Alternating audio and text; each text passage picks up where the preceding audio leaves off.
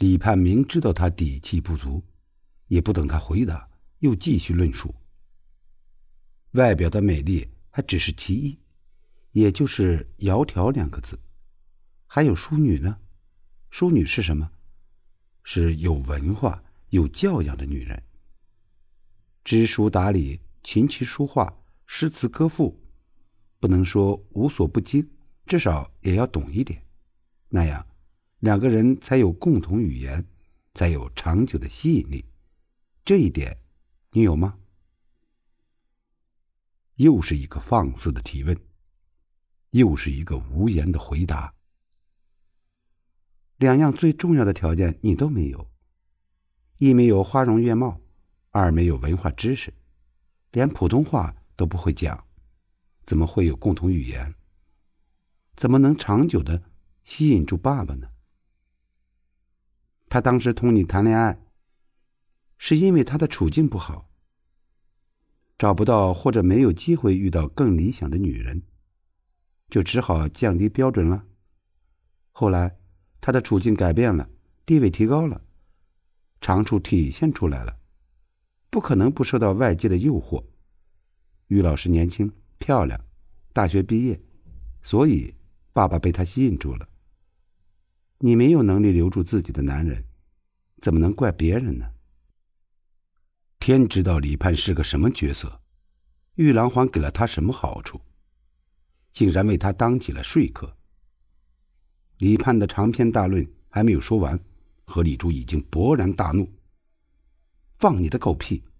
我养你十八年，你食我的饭，饮我的水，穿我的衣，倒跟那个狐狸精一鼻孔出气。十八年，我就是养大一条狗，也不敢这样对我胡乱汪汪。这些话我不要听，你滚蛋！如果是在过去，李盼绝不相让，母女俩这场仗。”非打起来不可，说不定还要动手，厮打的鼻青脸肿、披头散发。可是今天，偏偏赶上李盼志得意满，对家里的事已如局外人一样不关痛痒，只图说说风凉话，自己痛快痛快。所以，任你怎么发火，他的火气就是挑逗不起来，表现出难得的好脾气。好啊，你要我滚我就滚，明天拿到了通行证，就滚得远远的了。你要当心啊，管好这个家，不要让爸爸也滚蛋了。这两句话说的不紧不慢，不急不恼，却极有分量，重重的压在何丽珠的心上。是啊，盼盼是注定要滚蛋的了。何丽珠连个将就着诉诉苦的人也没有了。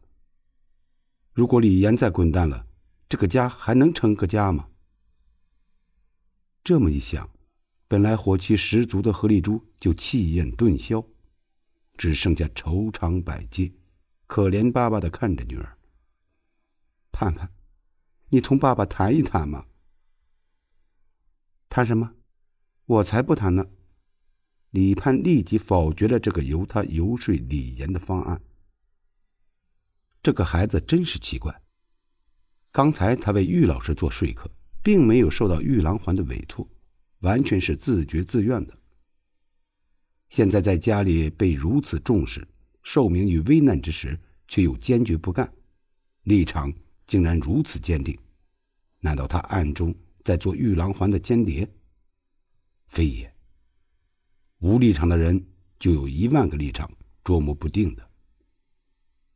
盼盼，何丽珠当然不肯放弃这个唯一可以委任的人选，作色道：“你现在还没有离开家吗？就是要走，路费还要由我出吗？家里的事你不能不管。”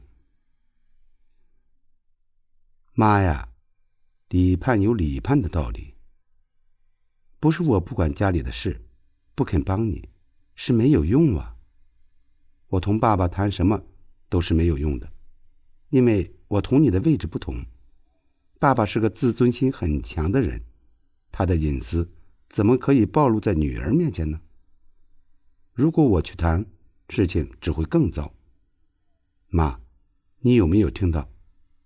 有一位挺有名气的演员，被子女发现了他在外面的私生活，他就用刮脸刀片割断动脉自杀了。啊！何丽珠吓了一跳，仿佛看见李岩倒在血泊之中，她当然也不愿意把事情闹到那种地步。看来家里的这场事只有他孤军奋战李岩和玉郎环，一比二，千万不能拉盼盼来助战。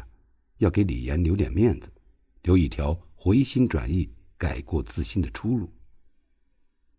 盼盼，等爸爸下班回来，你就到自己房间里去，什么话也不要讲，装作不知道。那好啊。李盼答应的极爽快，转身就走。他要去准备自己滚蛋的事了，私人日记啊、通讯录啊、照片啊，要整理一下。该销毁的销毁，该带走的带走，周围的那些狐朋狗友也得筛选一下，一般的就算了，特别亲密的该写封信或者打个电话，将来在香港要是想念他们，还可以联络联络。还有过去买的那些流行歌带都过时了，不要了，妈妈爱听就留给他好了。